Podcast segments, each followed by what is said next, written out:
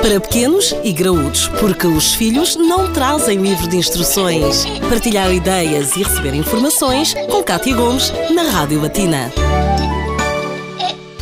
As birras acontecem grande parte das vezes em locais e com uma frequência que nem sempre é aquilo que os pais desejam. Como é que devemos lidar com as birras? Esta é uma questão em que não há dicionários nem livros eh, que nos ensinam a, a lidar com esse tipo de situações, mas elas acontecem com bastante frequência. Dr. Hugo Rodrigues é pediatra, está hoje connosco. Que conselhos é que pode deixar aos pais de como lidar numa situação destas? O primeiro eh, aspecto que acho que é importante reforçar é que as birras são um comportamento normal das crianças em determinada fase da vida delas.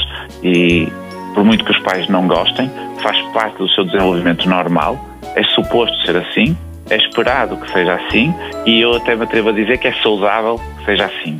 O grande problema das birras, que é aquilo que todos os pais têm medo, é quando elas se tornam má educação. Porque as birras por si não são má educação, só passam a sê-lo quando as crianças percebem que é esse o meio para atingir os objetivos delas.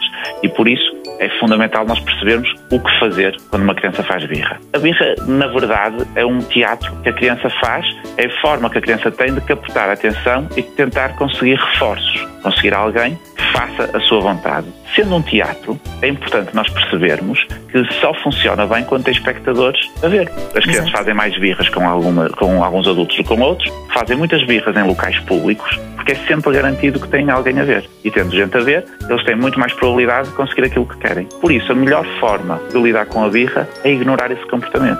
Garantir a segurança da criança, mas se ela estiver num sítio seguro, deixá-la. Ela não se pode sentir observada. Se a criança perceber que está sozinha, não tem interesse nenhum em chorar e vai parar de chorar por si. Claro que nós podemos também tentar distraí-la um bocadinho, tentar reforçar algum comportamento positivo, e isso nos pequeninos às vezes resulta, mas noutros só lhes está a dar atenção e isso faz com que a birra depois nunca mais acabe.